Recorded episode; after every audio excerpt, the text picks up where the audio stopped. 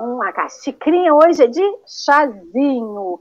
Sejam muito bem-vindos. Domingou, meu povo. O céu tá lindo aqui em Rio das Ostras. O galo já cantou, despertando o pessoal. Cabo Frio não tem nunca como não estar com o céu bonito, né? Porque é um lugar bonito. Então, Cabo Frio, independente de como esteja o céu, sempre estará muito bonito. Vocês devem estar achando estranho eu e Marcelo aqui na tela, Hoje, talvez o café seja moda antiga. Nós quisemos, né? Aconteceu um certo imprevisto e vamos fazer um café igual antigamente, duas pessoas na tela. O nosso convidado do dia está tendo um probleminha com a internet, então se ele conseguir chegar, será muito bem-vindo. E é, acaba sempre sendo uma certa aflição para quem chega aqui é, e tenta entrar, né? A internet dá problema, porque isso, infelizmente, é uma coisa da atualidade. Então, são os percalços do nosso dia a dia, né, Marcelo? Com certeza. A pessoa fica nervosa e ela quer usar e não funciona, e aí a pessoa vai se culpando às vezes. Já passei por isso e não tem jeito. Por isso que nós estamos aqui, uma dupla e um convidado. Quando há necessidade, Alex está chegando aqui de novo. Vamos ver se ele entra. E se funcionar, vai estar tudo bem. Se não funcionar, vai estar tudo bem também e ele volta, se Deus quiser, uma outra oportunidade. Mas vamos aguardar aqui mais um bocadinho. Enquanto a gente aguarda, consegue. eu vou dar o bom dia para esse pessoal do chat que num domingo já acordou cedo para vir aqui, fazer o seu carinho, cada um de nós, dar o seu bom dia, o seu alô aqui no Café com o Evangelho. Bom dia, Patrícia!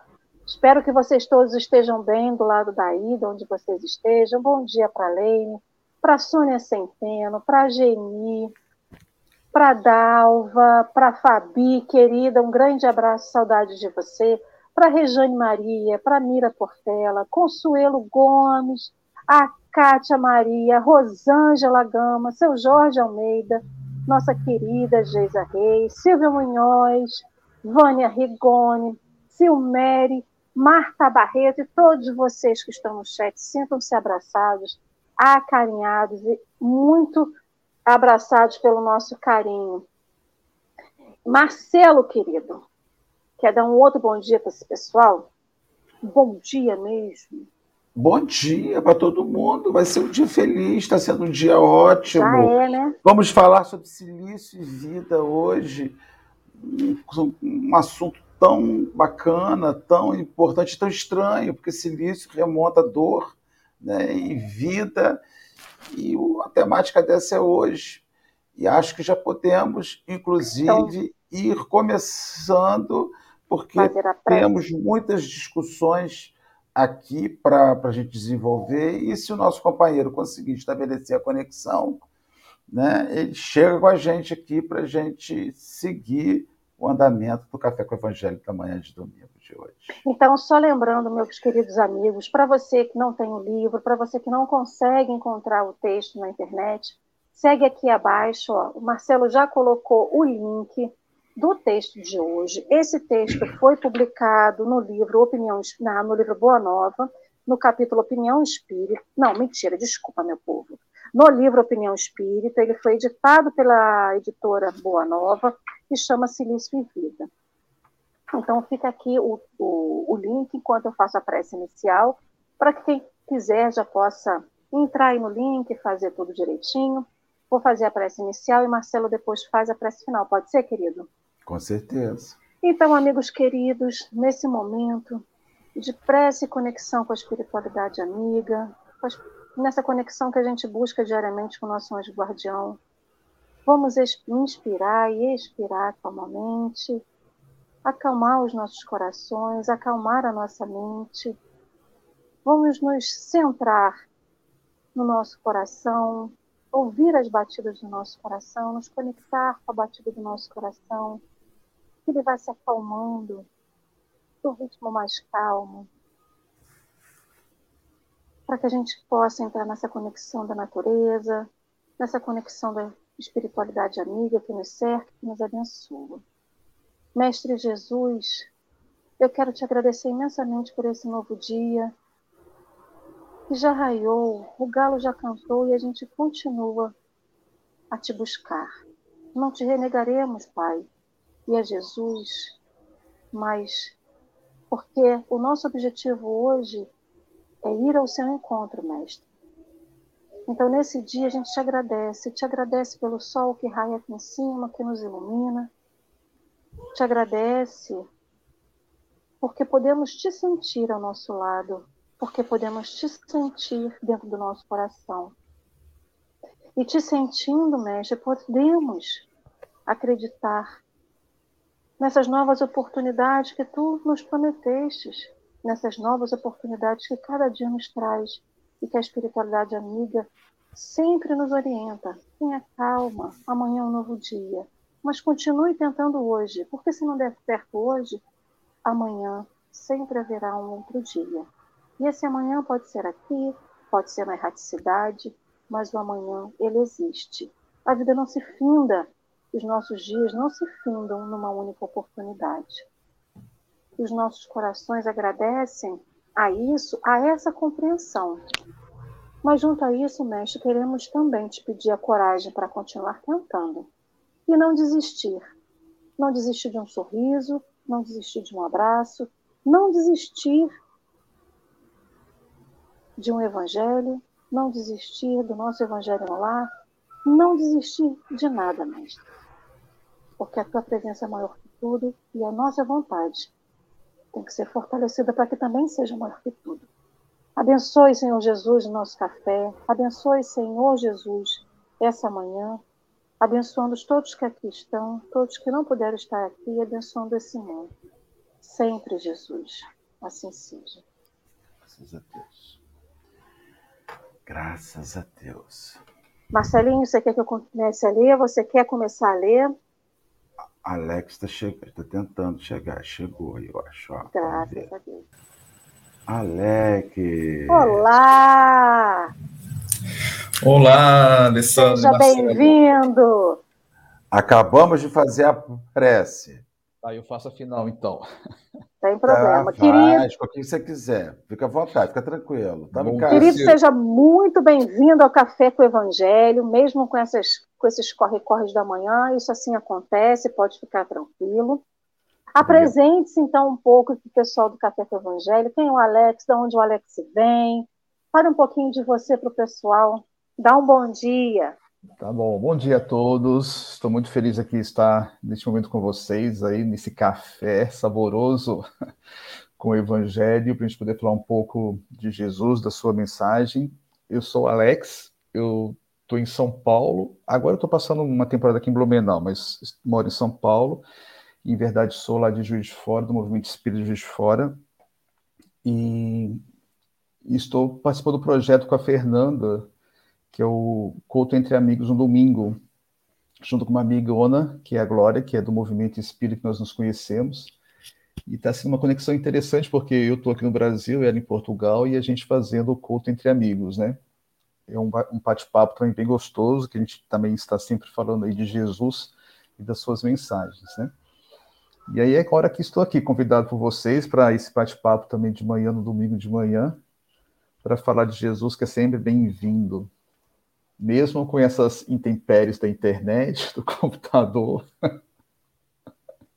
Isso acontece, né? mas estamos aí. E eu agradeço o convite de estar aqui com vocês. Que bom.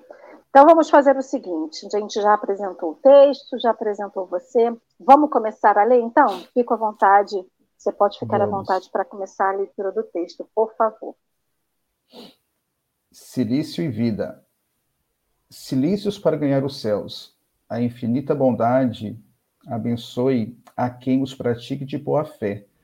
No entanto, convém recordar que o apelo divino solicita misericórdia e não sacrifício. Nessa, nessa legenda, a lógica espírita aconselha disciplinas edificantes e não rigores inúteis, austeridades que rendam educação e progresso, regimes que frutifiquem compreensão e beneficência, cooperação por escola e trabalho exprimindo aprendizado espontâneo. Quanto tenhas uma hora disponível acima do repouso que te restaure, canaliza atenção e força e força para que se atenue os sofrimentos da retaguarda. Podemos fazer uma reflexão aqui nesse ponto? Podemos, com certeza. É interessante que é, a gente falar um pouco sobre essa questão né, do, do silício e vida, embora eu ache essas palavras silício uma, uma palavra muito forte né, para ser usado, mas vamos lá. Né?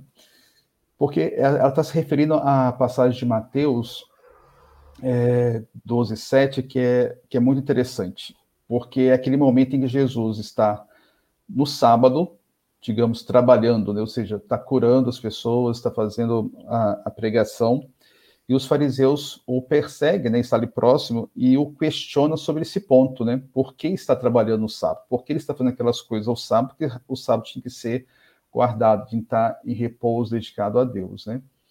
E aí Jesus entra numa discussão e fala justamente isso, né, com a insistência dos fariseus sobre esse ponto, ele fala que a gente tem que ter misericórdia e não sacrifício. E logo em seguida ele cura um, um indivíduo que estava lá com a mão toda torta e ele volta até a, a mão normal. E por que que isso é interessante, eu acho interessante? Porque Jesus coloca que para fazer o bem não temos horário, né? Não temos dia específico, não temos horário específico. Fazer o bem é para ser feito a qualquer momento, né? Porque não existe tempo para a gente ter misericórdia com o outro. Uma vez a gente vê que alguém está em aflição ou necessita de ajuda, nós temos que estar dispostos a fazê-lo, a ajudá-lo. E essa seria realmente a, o desejo né, do Pai, né, de Deus, como ele mesmo coloca nesse, nessa, nesse diálogo com os fariseus. E que isso seria o mais importante. Então, quando a gente for pensar realmente fazer o bem, ah, nós não temos que estar nos planejando em um dia específico ou hora específica. Né? O bem vai estar realmente sempre naquele momento em que se necessita. E nesse momento que ele entra, ah, está ali fazendo a pregação e curando os, os doentes, é justamente o momento que era necessário estar ali. Né? Os doentes precisam de cura, né? as pessoas estão precisando de uma palavra mais acolhedora. Portanto, não temos que pensar simplesmente em planejar fazer o bem. O bem tem que vir naturalmente enquanto necessitamos. Embora esse texto a gente vai ver que ele, ele fala que a caridade ela tem que ser feita sempre em grande escala ou pequena escala, né? não, não importa. E, e realmente a gente tem que pensar nesse aspecto de que se a gente quer realmente fazer o bem, nós temos que estar de coração aberto e pronto para este momento, né?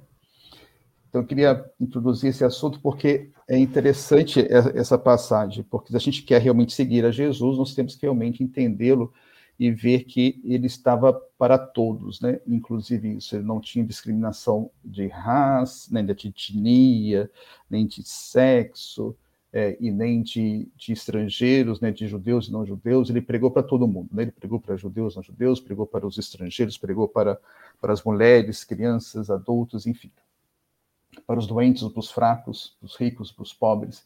Então, realmente, ele não tinha essa distinção. E se a gente for fazer o bem, também nós temos que ter esse viés também, né? Nós temos que seguir esse exemplo de que vamos fazer o bem a todos, sem distinção. Podemos pensando, seguir. Eu queria só comentar um, um sobre o, o silício, né? Silício é esse equipamento que era muito utilizado, uma, uma roupa áspera ou chicotinho que você se autoflagelava. A gente viu muito isso em, em filmes, em imagens que se usava na igreja, com autoflagelação para se chegar ao céu. Né? Toda pessoa que quisesse caminhar a Deus se flagelava.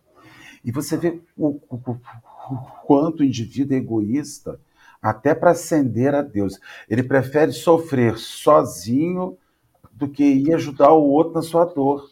Uhum. Olha a ideia que o silício é, é siliciar-se é fechar-se no seu quarto e aplicar a si o sofrimento, ao invés de sair do seu quarto e ir socorrer o sofrimento alheio, até para sofrer o sujeito egoísta até para crescer, ele prefere sofrer sozinho, in, é, evitar-se um sofrimento desnecessário, que ele não precisaria passar, do que sair para socorrer. Então seria mais ou menos assim: a Alessandra precisa de ajuda. Ah, então vou fazer o seguinte: vou pegar o meu silíciozinho, o chicotezinho com a pontinha das, das esferinhas metálicas lá de ferro ou de osso de, de carneiro e vou me aplicar. Ó, isso aqui é para a Alessandra, tá? Então, assim, eu vou imputar a mim sofrimento, preferindo fazer isso do que sair para ajudar a Alessandra. Aí ele vai dizer assim: é, a lógica espírita aconselha disciplinas edificantes e não rigores inúteis. A quem serve essa aplicação da dor a si uhum. próprio? Né? Quando há uma quantidade enorme de gente sofrendo. Aí você volta lá para cima, como você iniciou, dizendo: misericórdia quero, não oferenda. Ou seja, não me ofereça o seu sofrimento quando você não exerce um olhar misericordioso o sofrimento alheio, sabe? Então, isso me chama muita atenção porque isso é uma hipocrisia, é uma visão hipócrita, anti-sofrimento, e é uma visão inútil, e é uma visão egoísta né? É uma visão egoísta e, e, é uma coisa. O ser humano ele é muito doido, inclusive na forma de se render, se curvar ao uhum. Senhor, né? É verdade, Marcelo, isso é, isso é quase uma loucura, né? Eu, eu acho isso muito louco isso, né? De pensar nessa questão, porque não, não é normal, né? Eu acho que o psiquismo aí não está muito bem equilibrado realmente nesse ponto, porque não faz sentido porque, como Jesus falou, é misericórdia e não sacrifício, né? Porque aí a gente for pensar, o que é misericórdia? É justamente você ter essa capacidade de ver o outro e ter compaixão, né? De poder realmente entender o problema e tentar ajudar, é de você praticar o perdão. Então, como você falou, se eu tenho que ter misericórdia com aquele que está sofrendo naquele momento, por exemplo, ele está doente, como Jesus colocou, eu tenho que sair, né, desse meu mundinho e ir a, o socorro dele, né? E não ficar, como você falou, uh, no meu, na minha redoma, e provocando essas, esse sacrifício físico, do que, do que vai adiantar? Aí podemos até pensar, isso seria uma forma de oferenda, como você falou, né? Vamos ofertar então isso a Deus, porque esse é o meu sofrimento para, para o bem da humanidade, né? Mas será que é isso que realmente Jesus veio nos colocar? E se fosse isso, ele estaria fazendo a mesma coisa, né? Mas não, ele estava na rua o tempo todo, né? Ele estava entre o povo, fazendo, praticando é, a, as boas práticas aí, as boas práticas é ótimo. Ah, eu no farmacêutico de boas práticas, de praticar o bem, né? E de realmente estabelecer essa conexão com o povo e, e falar que o amor está acima de tudo, né? O perdão está acima de tudo. E para fazer, praticar o amor, praticar o perdão, tem que estar ali junto com o povo, daqueles que realmente é, necessitam. Então, fazer um sacrifício, é, como se for egoísta, seria quase um perda de tempo, né? Não faz sentido nenhum nessa visão que Jesus veio realmente nos colocar, né? Que realmente esse sacrifício em vão não vale para nada. Inclusive, quando a gente pensa, até mesmo quando a gente vai fazer o bem, se você faz o bem pensando em si próprio, isso não é fazer o bem, né? Aí vai estar de novo, como você falou, eu estou sendo egoísta, porque eu quero fazer o bem para eu me aparecer, ou para eu me sentir é negócio, bem, né? e não, na verdade, compartilhar aquele momento com o outro. Né? Se você ser altruísta a ponto realmente de entender o problema do outro e tentar ajudá-lo da melhor forma possível, né? E, e, não ser realmente esse ponto e, tão egoísta que a gente vive, que é o que a gente é. Por isso que Jesus fala, né, que o meu, quem quer me seguir vai sofrer, mas esse sofrimento é difícil. É porque ele nos coloca frente a nós mesmos, né, de quem sou eu, né? Eu sou que, né? Eu sou realmente esse ser egoísta, eu sou esse ser realmente vaidoso. O que eu tenho que então fazer para me transformar? E essa transformação para ser um homem de bem é, um, é, é difícil, não é fácil mesmo mas é um desafio que Jesus nos coloca, né? Se a gente quer realmente nos transformar, ser um homem de bem e construir um mundo melhor, nós temos que seguir um caminho diferente. E lembrando que esse sofrimento com Jesus, ele nada mais é do que o nosso julgamento para conosco mesmo, né? Porque a gente quer tanto julgar o outro, a gente aponta tanto o outro, que quando a gente se olha e se percebe, que não é o sofrimento da dor na carne, uhum. é o da dor na consciência, né? Enquanto o Marcelo estava falando sobre essa questão do silício, sabe o que eu lembrei? Do Antigo Testamento, quando naquela época as pessoas iam lá e queimavam um animal, né, para poder expurgar os seus pecados, para poder procurar a cura, né? Uhum. Quando, enquanto Marcelo foi falando sobre essa questão do silício, que muitos de nós, né, é, mentalmente, hoje em dia, graças a Deus, essa questão do silício ele já passou. Isso foi uma arma de tortura que foi implementada muitos anos atrás. Eu realmente espero que isso tenha sido banido do mundo, porque ela só é um artefato material. Mas o pior é o silício que a gente tem mental. Uhum. Esse silício mental em que a gente às vezes se automutila é, não querendo, né, achando que está expurgando o outro, ou como se a gente estivesse realmente levando o animal, tacando ele na fogueira, tentando salvar o outro através daquele animal. E a gente não reparte o animal para matar a fome do outro. A gente o queima, tentando expurgar. E aí eu lembrei de uma, de uma situação, é assim, quando imagina você numa numa área, numa no momento em que tem uma aglomeração de pessoas. Você faz a prece e fala assim: Senhor, que tudo aconteça comigo, mas não aconteça com essas pessoas. Seja num jogo de futebol que ninguém cai e quebra a perna, seja num show público que ninguém seja assim, ninguém, não haja nenhum tipo de violência, mas se tiver, seja comigo. Que tipo de prece é essa que eu faço para Deus que eu digo, não deixe o outro sofrer, mas o que é para o outro sofrer você coloque para mim? Em algumas situações acontece isso. E isso não deixa de ser um flagelo. Uhum. Mas em algum momento eu quero parar e falar assim: você precisa de ajuda para alguma coisa? Porque isso, você leu até essa parte do, do, do próprio juízo, e, e, é um pouquinho também do que vocês falaram, né? Quem tem que estar disponível para ser, para exercer a misericórdia, o auxílio ao outro, ele tem que estar preparado a qualquer momento até de madrugada se bater na tua porta e fazer você levantar do seu sono. Eu fico imaginando um médico que fez uma promessa de cuidar da vida do outro e ele está no momento de lazer. Está passeando em qualquer canto e não está trabalhando. Aí alguém passa mal e cai no chão. Não, vou socorrer não. Está na hora do meu descanso. E ele, ó, se manda vir as costas para a pessoa que está passando mal e a pessoa pode vir a morrer, a desencarnar. Alguém vai negar ajuda? Um médico realmente vai negar ajuda, independente do horário? Então, assim, tudo bem. O médico Primeiro vai tem... perguntar se às vezes você tem Unimed. Pode ser, pode ser. Você né? tem convênio? Eu vou pegar a maquininha ali no carro. Peraí, pegar um convênio. É, passa o cartão primeiro, né? Passa o cartão Não... primeiro. Não que sejamos médicos, o nosso médico é Jesus. Mas vamos pegar um pouquinho né, a responsabilidade que todos nós temos. Quantas vezes alguém passou mal do seu lado e se já tem uma tontura, fala, você pode me dar a mão só para me segurar? E cada um de nós provavelmente deve ter experimentado isso, mesmo não sendo médico. Eu não sou médica, eu sei que Marcelo também não é, eu não, também não sei se Alex não é. Mas considerando que Alex também não seja médico, não seja da área de saúde, a gente vai negar ajuda. Se alguém passar mal do né, nosso. Gente? Pega o no telefone, mínimo. liga para o SAMU, liga para o 93, liga para 188 lá, pede ajuda. Se a pessoa estiver caída no chão, independente hum. de por que ele esteja caído no chão, ah, a pessoa fez uso de drogas ilícitas, o problema é dele, mas a sua obrigação é ajudar, é ligar e não julgar. A pessoa está bêbada no chão, o problema é dele. Ele se alcoolizou, ele vai arcar com essas consequências.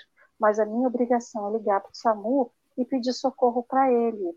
E é isso. Quantas vezes a gente está ali pronto para ter que ajudar alguém a gente aponta algum defeito para que eu não gere essa, essa ajuda? É o silício. Quando eu julgo, é o silício. Deixa de ser o silício, né? Eu não estou me autoflagelando, na verdade, estou tacando o silício em cima dele também. É o inverso.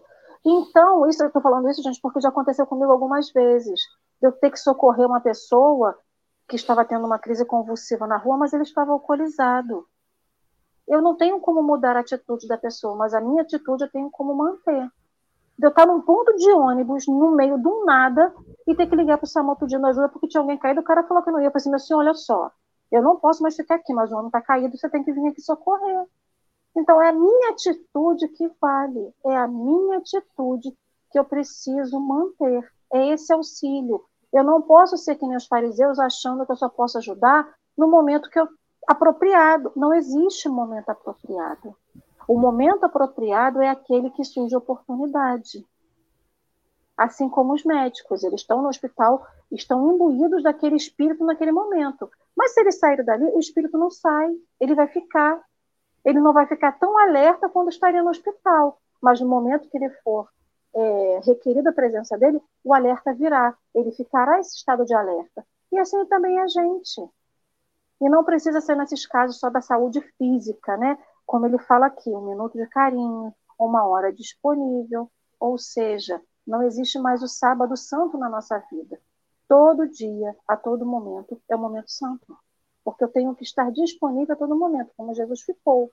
Ele curava os sábados, mas ele curava o domingo ele curava na segunda. Ele tinha um dia só específico para curar, ele tinha um dia específico só para poder exercer a fé, ele tinha um dia específico só para poder ouvir as pessoas? Não. Então, assim, eu não posso agora me restringir ou fazer com que as minhas atitudes sejam restringidas por uma questão de vaidade ou de conveniência ou de qualquer seja na, na vida do né, na, no cotidiano da sociedade. E é um pouquinho do que traz aqui, né? Uhum. Desculpa. Não, isso é, isso é verdade. E é interessante você colocar é, esse ponto, porque também, é, se for pensar na misericórdia, a misericórdia também é a questão que você falou, às vezes, de não julgar, né? De você ver o outro, e esses momentos assim, não vou julgar. O que, que, eu, que, que eu tenho com outra pessoa? O que, que eu estou julgando, ou julgando, criticando aquele, aquela pessoa? Isso também é uma forma de você praticar misericórdia, de você rever e modificar a sua atitude, não só no agir, como também no pensar, né? Então, você ter essa misericórdia é também você saber entender os seus erros, os, de, os seus defeitos, o defeito do outro, entendê-lo e, na medida do possível, fazer com que tudo viva em harmonia. E a gente vive o tempo todo esse conflito, né? É, com, na família ou no trabalho. E se você tem realmente esse espírito de fazer o bem, de estar sempre nesse imbuído desse espírito de misericórdia, a gente consegue realmente entender e estar sempre perdoando, né, para você e não criticando principalmente para transformar esse momento. E a questão do sacrifício é interessante, porque você falando dessa questão, eu lembrei da, do episódio, o único episódio que eu me lembro que Jesus realmente eu acho que perdeu a cabeça foi lá no templo de novo, né, onde que ele vai criticar os vendedores, né, de que estavam no, no, no templo poder vender esses tais sacrifícios, animais que iam para sacrifício. E eu acho que Jesus, né, naquela atitude, tenta mostrar assim: para que fazer sacrifício? O sacrifício não está aqui no templo, né? o sacrifício, de ter que fazer o sacrifício, está fora, como você acabou de falar, né? de tentar ajudar o outro, de, de você ter o seu tempo para isso, né? de você reconhecer o que, o que, é necessário e tentar realmente fazer aquilo que, que é importante para o outro. Então, o sacrifício, esse sacrifício físico, né, como o Marcelo falou, até mesmo esse do animal, como você comentou, é, realmente para Jesus não tem sentido algum. Né? Se a gente for pensar que se vai existir um sacrifício, vai ser isso que o texto também está falando, é você despender do seu tempo para fazer algo para o outro. Mas se a gente for pensar mesmo nisso, é, será que realmente é um sacrifício você destinar um tempo para o outro, né? E como você falou, se eu, te, se eu tenho que estar sempre alerta para poder fazer o bem, será que isso é fazer sacrifício? Ou será que isso não tem que ser uma, uma atitude nossa contínua, uma coisa natural nossa, né, do nosso dia a dia, de fazer o bem? Se, se isso faz parte da nossa natureza, ou de ser naturalmente feito, ou seja, fazer o bem naturalmente, digamos assim, então isso não é sacrifício, isso faz parte da vida e de convivência com o outro, de convivência com a sociedade. Por isso que eu não gosto, às vezes, de falar assim, ah, é um sacrifício. Não, eu não estou fazendo sacrifício. Né? Quando eu vou para uma campanha né, de, de sopa, ou fazer para qualquer tipo de campanha, fazer não é um sacrifício. Estou fazendo aquilo porque eu me sinto bem, eu quero fazer aquilo, eu quero que o outro também se sinta bem. Então, isso não é um sacrifício, né? Eu não estou sacrificando meu tempo, eu estou fazendo, na verdade, é o quê? O bem, né? Estou imbuído dessa, dessa misericórdia, porque eu acredito nisso, acredito que para ter um mundo melhor, para termos uma relação melhor com o outro, é ter misericórdia. Então, gente, eu tento não ver isso como sacrifício, mas como uma ordem natural das coisas. Isso aí. Acho que a gente pode seguir. Podemos, né? Vamos lá. Então, aí agora o texto vai nos falar o que a gente poderia fazer, então, né? Se a gente está com tanta dificuldade, assim, o que é o fazer o bem também, né? Então, isso que a gente falou, ele vai elencar alguns exemplos aqui. Então, como ele, começa, ele comenta, um minuto de carinho para, para com os alienados mentais ensina a preservar o próprio juízo. Alguns momentos de serviço junto ao leito dos paralíticos articulam preciosa aula de paciência. Simples visita ao hospital diminui ilusões Cozinhar prato humilde a benefício dos que não conseguem assegurar a subsistência impede a corrigir os excessos da mesa. Costurar um, em socorro dos que tremem desnudos auxilia a esquecer extravagâncias de vestuários. Entregar voluntariamente alguns recursos nos lares desprotegidos, criando reconforto e esperança, imuniza contra o flagelo da usura e contra a voragem do desperdício.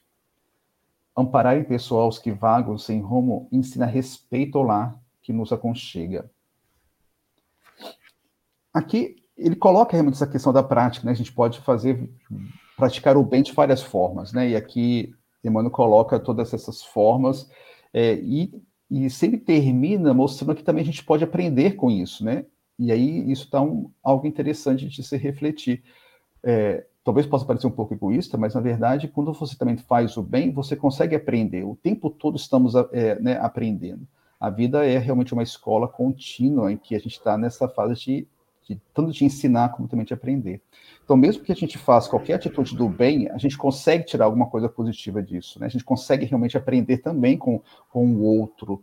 Por mais que o outro também esteja em sofrimento, a gente vai ao socorro dele, a gente consegue aprender alguma coisa ou quando nós estamos, né, como a Alessandra comentou, se autoflagelando às vezes, né, psiquicamente, mentalmente, é, e, e tá em, estamos em sofrimento, a gente tem que parar e falar assim, por que eu estou sofrendo tanto? Por que eu estou me, me autoflagelando? Né? O que está acontecendo? Eu posso também parar, pensar, refletir, fazer o que eu posso aprender com isso, né? Eu tenho que sair desse momento de autoflagelo que não faz sentido, porque será que eu o que eu estou fazendo? Estou sendo egoísta? O que eu estou fazendo? Né? Por que eu estou pensando dessa forma ou agindo dessa forma de autoflagelo? É, e também, quando eu estou pensando em ajudar o outro, eu sempre vou ter momentos de, de aprendizado. Ou é aquele momento, né, que é, é onde foi, estou criticando muito uma pessoa, ou, ou, eu estou sendo muito criticado. Será que isso é bom ou, ou, ou ruim? O que está acontecendo? Por que eu estou vivendo isso? E aí, quando a gente faz uma reflexão dessa, a gente consegue também aprender.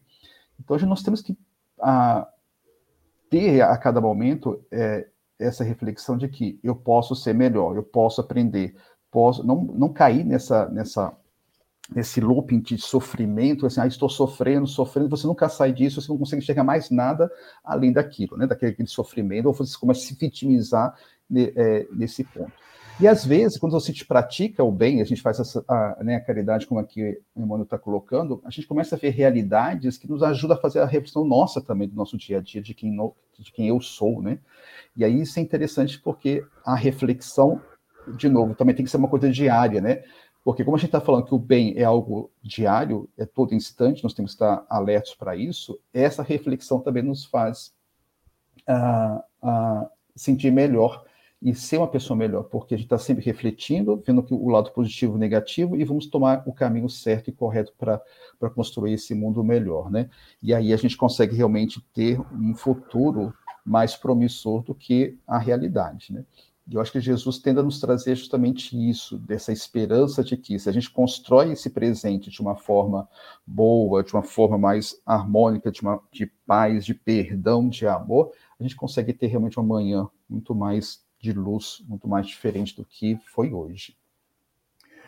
Ah, Alex, eu estava falando do negócio, essa coisa da, de como é natural fazer o bem, deveria ser natural essa questão do sofrimento, ah, eu sofro, eu sofro. É muito interessante que você vê as pessoas assim, é, vamos fazer uma visita uma pessoa que está passando necessidade, ó, 100 reais, da minha máscara aqui, compra o que for, mas eu não vou porque eu não aguento. Vamos fazer uma visita no hospital? Deus que me perdoe, eu tenho horror de hospital. Como se alguém, além do médico e do enfermeiro, do profissional que trabalha lá, ele gostasse daquele lugar. Ah, eu adoro hospital, adoro me internar, adoro tomar uhum. soro, adoro, adoro, a coisa que eu mais gosto. Acesso, adoro o acesso. Ninguém gosta disso. Ninguém gosta de gente com fome. Ninguém normal, né? Gosta de gente com fome. Ninguém normal gosta de gente doente. Ninguém normal gosta de gente perturbada mental. Entretanto, se você isolar, você volta àquele período dos manicômios. Aqui no Brasil, vi um documentário há pouco tempo sobre o manicômio Barbacena, né, que era um depósito de pessoas. Uhum. Ninguém tinha onde depositava gente ali dentro. Depósito, para limitar o, o, o tráfico daquelas pessoas. Então, enquanto nós não enxergarmos que o sofrimento do outro é a alavanca da nossa evolução, que quando eu paro para socorrer o outro, eu estou aprendendo acerca da dor, eu estou aprendendo, eu, eu, eu, eu, eu, sabe, eu descobri no, no, no câncer de uma amiga que eu não preciso sofrer aquilo em mim a partir do momento que eu ajudo aquela pessoa a, a passar por aquela situação. Uhum. Então eu sofria vendo a situação de dor e de angústia daquela amiga que queria ir ao banheiro evacuar e não conseguia. Porque não, não, não... Então você sofre angústia e, e vive a alegria de quando a pessoa defeca desculpe o termo aqui, ela defecou, ela conseguiu defecar, porque. Como, oh meu Deus, coisa maravilhosa, porque o corpo dela precisava daquilo. E você sofre essas angústias de ver pessoas insanas que estão desconectando com a razão. E aí isso tudo, além disso tudo, isso cria uma valorização enquanto o seu intestino está funcionando. Isso cria uma valorização enquanto seu raciocínio não te, não te engana. Uhum. Então, assim, é, é, é, o outro se transforma no instrumento de educação, de valorização da própria vida, da sua vida e de socorro para a vida alheia. Sabe, assim, mais uma vez, a gente vê essas, esses falsos frágeis né? Porque são uhum. pessoas falsas, frágeis. Ah, eu não suporto doença.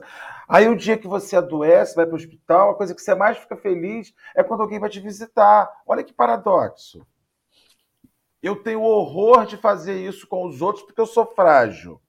Hum. Mas quando eu me vejo na situação, fico ali, será que vem alguém me ver hoje? Será que vem alguém me visitar hoje? Será que vem alguém me dar um alô? Será que vem alguém me dar um. um Aí quer exigir que a pessoa vá visitar, né? Vá. Então, assim, eu fico pensando, é, é, é muito paradoxal. O ser humano é um paradoxo. É uma coisa muito perturbada, porque uhum. a gente não, não consegue sair da gente, porque a, vai casar no sábado. Ah, não casa nesse dia, não, que hoje não é dia de casamento, não. Hoje, é porque eu não quero sair da minha da minha vida para nada nem para ninguém. Então, tá muito egoísmo, o egoísmo não é que a sociedade esteja muito egoísta. Ela sempre foi, mas uhum. agora está muito evidente isso. Uhum. Sabe? É muito se evidenciou e vem a doutrina espírita botar um, bota na nossa frente um espelho porque, na verdade, é um espelho que está. Olha só. Olha para você e vê uhum. quem você é nessa fila do pau, né? Na fila da padaria, quem você é? Eu passo vergonha todo dia comigo, porque me vejo podendo fazer e não faço, mas, mas não me dou folga, não. Pego o silício da vergonha e passo vergonha no débito. Não, é. Nossa, você falou um monte de coisa dá para fazer algumas reflexões aí. Nem sei se eu vou conseguir fazer todas, Marcelo, mas. É... Porque eu, você falando disso, eu lembrei da, da minha mãe, que ela, é, que já está lá no, na pátria amada, né? E ela falava assim: Ah, eu não vou fazer caridade porque eu não tenho dinheiro, né? E aí eu, espírita, né? Ela era católica, assim: Mãe, pelo amor de Deus, você não precisa ter dinheiro para fazer caridade, né? E, e a gente ficava nessa discussão o tempo todo. Mas era engraçado assim, se alguém batia na porta da minha casa pedindo comida, ela parava o que estava fazendo e dava. E aí eu às vezes falei assim, mas será que ela não, ela não percebe que isso também é caridade? Né? E, e, assim, era incrível, porque ela podia estar, tá, ela podia estar tá cozinhando. Se a comida não estava pronta, desculpa, se a comida não estava pronta, ela dava um jeito de fazer alguma coisa rápido, preparava um prato e dava para aquele indivíduo comer. E aí falei assim, eu vou parar de discutir com minha mãe, né? Porque por mais que ela pense que, né, que fazer caridade é ter milhões de dinheiro, poder fazer, né, sei lá, abrir uma escola, um hospital e fazer tudo, e aquela prática que ela fazia de tão simples era uma forma também de você praticar a caridade, você ter essa misericórdia, né, como você está falando aí, né, compartilhar com o outro, né. E às vezes quando você fala em doença e a gente fala assim, vamos, vamos né, será que eu tenho que sofrer também junto? Como você falou, mas não é tanto sofrer, mas você está ali do lado do outro, né, ajudando, né? Quantas pessoas eu também já tive também com câncer, que até já, já, já desencarnaram e tudo, mas eu estava ali do lado, dando força, né? Não estava, talvez, vivendo a dor que ele estava vivendo fisicamente, talvez, mas eu estava ali dando, né, a gente fala, sempre fala apoio moral, mas não era só simplesmente um apoio moral, é você estar presente e você sentir querido, né? Você dá um pouco de, de calor humano ali, de carinho àquela pessoa que está realmente necessitada. E a, gente, e a gente, né, eu fazia isso de coração aberto, né? A gente tem que fazer isso, como você falou, de coração aberto. E quando, e quando você vê que o outro melhorou um pouquinho, você vibra também, isso que é o mais legal, né? Que você vibra com isso. Então, aí você vê que a gente consegue fazer esse movimento, né? De, de, de boa fé, de, de alegria, de amor, de compaixão. E isso que é bonito de tudo, toda essa questão. Que aí me lembrou também aquela questão do livro dos Espíritos, que eu esqueci qual é o número que eu acho que faz essa pergunta, né? Se, é, se alguém que está sofrendo, a gente tem que deixar sofrer, né? Ou a gente tem que ajudar, como é que a gente tem que encarar essa situação, né? E os espíritos respondem que, é, que sofrer vai ter que sofrer, talvez esteja programado isso, né? Mas você pode estar ali junto, ajudando a suportar aquele momento, né? Talvez você não vai resolver o problema da pessoa, né? Como você acabou de comentar, se alguém está com câncer e está realmente terminal, você vai resolver o problema, às vezes nem o médico vai resolver, a ciência não vai resolver, mas você está ali é, ajudando aquela pessoa a vencer aquele momento difícil, isso vale muito mais que qualquer outra coisa, né? Você não vai tirar ela daquela situação, mas você vai estar ali compartilhando, dando um carinho atenção para ela. E aí isso não é fazer o bem, né? Isso não é ser misericordioso também. É, você está sendo, ou você tem que deixar a pessoa ela sofrer e pronto, acabou, porque é o destino dela, né? Como a Ali falou aí, ah, estou é, vendo lá um indivíduo que está lá convulsionando, mas ele está bêbado. Então eu tenho que deixar aquele indivíduo lá, naquele jeito, na rua? Ou, ou será que eu não poderia realmente fazer um ato de, de de misericórdia e chamar um, né, um SAMU, por exemplo? Né? Será que isso não é um, é um, ato também digno disso? Ou eu tenho que deixar porque é, o destino dele sofrer daquele jeito? Não, né? A gente tem que ver o mundo de uma outra forma, ter um olhar diferente. Isso que Jesus, isso que é, é mágico de Jesus, né? Que ele, ele traz um olhar diferente para esse mundo que a gente vive, de que todos estamos ali para ajudar, como se estivessem conectados um com o outro e que a gente tem a capacidade de ajudar já, o pequeno gesto que, que, que, seja já é um grande ato de, de humildade, de carinho, de, de fazer o bem, né? Então, é, aí eu, eu, sempre penso isso na minha mãe, não, não, precisa fazer uma coisa grandiosa assim, né? De, de ter milhões para fazer a caridade, praticar o bem. Você pode, sim, simplesmente, às vezes, com um sorriso, fazer esse bem. Eu lembrei agora, quando eu fui num, em São Paulo, fui num centro espírita, estava realmente assim, perturbado mesmo, às vezes, né? Que a gente passa aqueles momentos. É quando eu cheguei na porta do centro para fazer a palestra, quando eu entrei nesse centro, o palestrante, eu, sabia, eu fiquei sabendo que ele era palestrante depois, ele chegou me deu um abraço assim do nada, que eu falei assim, meu Deus, o que, que é isso? Eu até me assustei, isso foi antes da pandemia, né? Meu Deus, eu me assustei. Mas eu estava precisando tanto daquele abraço que eu me cedi, assim, sabe? Me entreguei naquele abraço, que eu falei assim, meu Deus, e eu estava precisando de um abraço. Então, ou seja, o, o pequeno gesto do, né, desse, desse palestrante de dar um abraço em mim. Salva uma vida. Isso salva uma vida. Salva uma vida, justamente. Isso restaura vidas. É, justa, e me restaurou. Olha, você sempre brincadeira. Eu estava assim, tão mal de sentir energia, sei lá, de pensamento negativo, toda aquela coisa. E aquele abraço me fez, me despertou outra coisa. Então, veja, um pequeno gesto de dar um abraço, né? É fazer o bem, né? Então, é, talvez isso aqui que, eu, que o Emanuel coloca, talvez seja que a minha mãe está querendo uma coisa grandiosa, mas é, às vezes um pequeno gesto desse de um abraço te vai, toca o outro de tal forma que o transforma. E aquele dia me transformou. Eu saí tão bem daquele dia que o dia seguinte eu estava melhor para fazer as minhas coisas, né? Então a gente vê que realmente é, o ato do bem, de praticar o bem, que como a Ali falou, é, é todo instante, né? Tem que ser uma coisa natural, como você falou, Marcelo. Tem que ser uma coisa natural da nossa vida e não só ter momentos específicos para fazer o bem.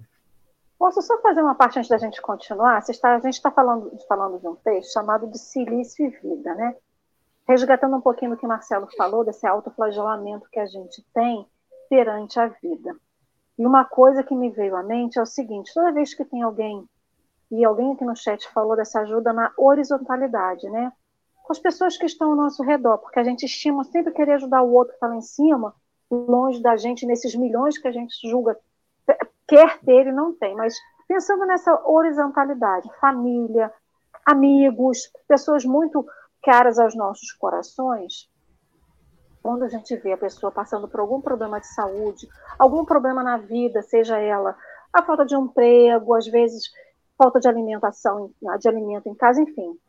O que, que a gente acha? Que a gente tem que honrar aquela amizade, honrar aquela família, aquela pessoa que a gente ama, desenvolvendo a mesma doença. Ah, eu amo muito meu amigo que está com câncer, então eu também tenho que ficar doente para honrar esse momento que eu tenho com ele. Eu tenho que honrar muito os meus pais, meu irmão, meu tio, o papagaio, o periquito que eu amo, porque eles estão doentes ou eles estão desempregados, eles não têm comida dentro de casa, eu também não posso comer. Uhum. Ele tem uma diabetes, eu também tenho que ter. Então a gente fica nisso de achar que precisamos honrar essas relações de amizade, de afeto, de carinho, de família, também ficando. E não é assim. Eu não honro ninguém na dor. Eu vou honrar alguém na, na, na, na ajuda como o próprio texto diz, na misericórdia para com, até para a misericórdia para com essa pessoa que está doente, na misericórdia para com as pessoas que eu não conheço, né? Talvez trabalhando num asilo, traba, talvez trabalhando num, numa casa de acolhimento de crianças, trabalhando em, processo, em projetos voluntários de ensino, enfim. O que não falta é oportunidade, em meios de se honrar relações. E a gente quer ficar dentro de uma redoma e essa redoma não é cheia de florzinhas, ela não é uma, uma redoma iluminada, a gente quer se colocar no papel de que para ajudar o outro, eu também tenho que sofrer aquele que o outro sofre. Uhum. Eu tenho que me compadecer do sofrimento alheio, mas eu não preciso vivenciar o sofrimento do outro. Eu preciso, eu posso ir no hospital fazer uma prece. Eu posso ir lá e desenvolver escutatória com o outro, mas eu não preciso estar doente que nem eles. Uhum. Eu não preciso ser um idoso, e não é idoso na face, é no espírito, aquela pessoa velha, travancada, de querer um asilo. Então, assim, as oportunidades surgem. Lindo o seu testemunho, Alex, fala da sua mãe, que doa um prato de comida e dá um jeito de ter a comida, mesmo antes dela não estar tá pronta. Que bom que ela tem a caridade dentro dela e que ela desenvolva isso, né? E se ela tem um anseio de ter milhões para fazer alguma coisa maior, ela fica com o sonho dela, mas ela não deixa de fazer o que está ao alcance dela naquele momento. E é assim com a gente. Uhum. Quem daí que está nos ouvindo, de nós não tem um anseio? Ah, eu quero fazer uma instituição grande. Enquanto não tenho dinheiro para fazer o grande, que faça o que está ao seu alcance, né? Que seja o carinho, como ele mesmo aqui, Emmanuel fala, eu amparar uma pessoa sem rumo, é, cozinhar um prato humilde, a simples visita no hospital, enfim, oportunidade não falta. Nunca faltará. Nunca faltou e nunca faltará. Só faz agora que a gente tem que ter olhos de ver. Quando a gente fala olhos de ver, é isso. São os olhos de ver o que está no nosso alcance. Quando alguém parar na sua porta de um copo d'água, dê um copo d'água. Às vezes tem um copo de suco dentro de casa, você não quer dar o copo de suco, vai faltar. Dê um copo de suco de água, se de suco para a pessoa. Se faltar para a gente, não tem problema, a gente bebe a água. Por que, que o outro pode beber água, mas a gente não pode? Uhum. Né? Então, acho Sim. que é meio por aí. Alex, quer ler os últimos parágrafos para a gente para concluir? Vamos, vamos. Silícios para conquistar os talentos celestes. Façamos aqueles que se transfigurem nas obras de fraternidade e elevação por melhorarem a vida melhorando a nós mesmos. Não ignoramos que tanto o planeta terrestre quanto as criaturas que o povoam jazem vivos em pleno céu. Entretanto, jamais contemplaremos a luz divina do céu que nos circunda sem acendê-la dentro de nós. Aí fechou bem, mano, né? Esse texto mostrando justamente essa questão. O processo né, de fazer o bem é também uma, melhorar a gente mesmo, né? A gente melhorar a cada instante, como a gente comentou, é, faz parte desse processo de a gente ajuda o outro, mas também a gente está nos ajudando, a gente está vendo o outro, a gente está melhorando também. Então é um processo é, que eu gostaria de encarar isso, né, Márcia, como você falou, né, de ser natural mesmo, é um processo natural que a gente tem que, que, que ver, e que é uma troca. Eu acho que essa pandemia, eu vi a Lê falar isso, me lembro da pandemia mostra bem isso, né, que a coisa mais, mais louca, né, estamos vivendo uma pandemia, mas se, se eu me protejo, eu também estou protegendo o outro. Então veja só que a gente não está no, no, processo de isolamento, até a pandemia está nos mostrando que nós somos uma, né, uma comunidade, e que um protege o outro, se protege e protege o outro e vice-versa. Então veja que a gente precisa realmente um do outro.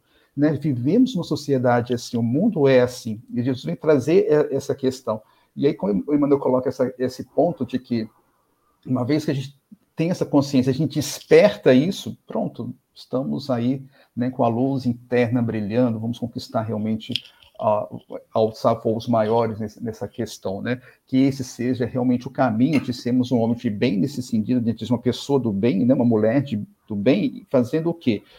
Tendo essa capacidade de enxergar o outro, de ter essa misericórdia e de agir de tal forma que eu consiga também ajudá-la a suportar. Como a gente comentou, eu acho que isso é a conclusão nossa. A gente não está lá para assumir a culpa do outro, assumir a doença do outro, mas está ali para ajudar. Eu acho que até esse exemplo que saiu da minha mãe, né? Acho que, embora acho que, acho que ela não entendia muito bem isso, mas mas que não, ela praticava, que eu acho que era mais importante, né? Ela praticava isso, ou seja, ela, ela, se via, ela se conduía do outro e dava comida, não importava qual comida ela tivesse em casa, né? Se estava pronta ou não.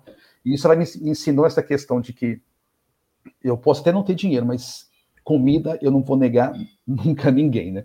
Comida eu não nego realmente, né? Então, é, isso mostra realmente essa capacidade de você te conduir com o outro. Como você falou, né? Tudo bem, eu, não, eu por que, que eu não posso ficar um dia sem tomar um suco, né? Se eu posso dar para o outro, né? Porque né, já que eu vou ter condições depois de ter esse suco e o outro não naquele, é, naquele momento. Aí eu me lembro de uma passagem do, do, do Chico, que essa questão é, que foi interessante. Eu sempre lembro dessa passagem quando estou assim meio em crise, que ele ele estava é, caminhando indo para o trabalho e aí um senhor pediu dinheiro para ele, né? Porque ele queria comprar pão e leite para os seus filhos. E aí o irmão, é, é, Chico deu para ele. E ele ficou olhando para onde que ia aquele senhor, né? E aí ele foi, parou num bar e bebeu todo o dinheiro que o Chico deu para ele em cachaça. Aí no dia seguinte, ele indo para o serviço, lá estava o senhor pedindo dinheiro para ele. E aí Chico deu aquela lição de moral, que não ia dar dinheiro, que, que ele usou para cachaça, e deu né, aquela, aquele sermão, e, o, e aquele senhor foi todo cabisbaixo é, para outro lugar pegar dinheiro. E aí Emmanuel chega para ele e fala assim, Chico, por que você fez isso? Porque ele gastou todo o dinheiro que eu dei ontem para em cachaça. E a mãe falou assim: Pois é, mas hoje ele ia comprar pão e leite para as crianças. Então, assim, quando a gente quer realmente fazer o bem, a gente não tem que ficar pensando o que o outro vai fazer com aquilo ou não, né? Faça, né, de coração. O importante é você doar, eu acho que a Lei falou isso, nessa questão, você se doa, e o mais importante é isso. O que o outro vai fazer com, a, com aquilo é um problema dele, né? E do, do, seu, do seu processo mas eu tenho que estar de coração aberto para fazer o bem. E se o outro está preparado para isso também, vai receber isso e vai, vai também fazer o bem, e assim cria-se toda essa corrente do bem que a gente sempre é, almeja. Eu acho que isso a gente poderia, eu estaria concluindo aqui desse nosso estudo, desse nosso bate-papo. O tempo passa rápido. Desculpa, Marcelo. Né? Vai lá, Marcelo, faz as suas considerações, querido. Olha, eu assim, que, que eu. Você está falando uma coisa aí, Alex? Eu, fiquei, eu não consigo gerenciar a minha vida. Eu vou gerenciar a vida do outro. O que, que ele vai fazer? Eu, eu jogo fora o meu, meu dinheiro, gente. Eu uso mal o meu dinheiro, eu uso mal os meus recursos. Aí eu pego os meus recursos, que muitas vezes eu uso mal, e quero ensinar o outro a fazer hum. bom uso daquilo que eu não sei. Sabe, eu, uma coisa eu aprendi na vida, mas aprendi de fato. Saiu de mim, não me pertence mais. é verdade. Vou te dar minha máscara, Alex. Uhum. Aí você pega minha máscara e diz assim: passa na sua casa, falo, gente, esse pano de, de limpar poeira que o Alex está usando parece a minha máscara. Aí Alex, esse pano aqui de limpar poeira é a minha máscara? Pois é, Marcelo, descobri que limpa. Mas eu não te dei para isso. A partir do momento que eu te dou, você faz o que você quiser. Então o sujeito sofre porque ele quer gerenciar. Hum. Ele quer gerenciar o uso do que ele doa. Ah, não. Não. Não. Eu peguei o meu celular de capa, cor de abóbora, fashion, dei para Alessandra e ela vendeu. Pois é, ela fez o que interessou a ela, mas não. Eu, eu sofro porque eu tenho que administrar o que é meu e quero administrar o que sai de mim. Eu não posso, não posso, não vou. Eu me libertei. Se o cara me pede dinheiro, você me dá cinco reais? Eu tenho, sinto vontade de dar para ele, eu dou. Ah, ele comprou um bujãozinho de cachaça. A gente, cachaça alimenta demais, não alimenta a mim. Mas quem está dormindo na rua, embaixo é. de uma marquise, é, às vezes é o alimento que ele tem que vai deixar ele alienado, doidaraço. Ó, cachaça para quem está na rua, embaixo de marquise, é alimento, é cobertor, é consolo afetivo, é tudo. Porque ele bebe, enlouquece, não pensa em nada porque eu não sei como é que é viver embaixo da marquise, não. E vou te dizer para você, não, não quero também, não. Então, uhum. então é isso. Saiu de você, cedeu, cobra.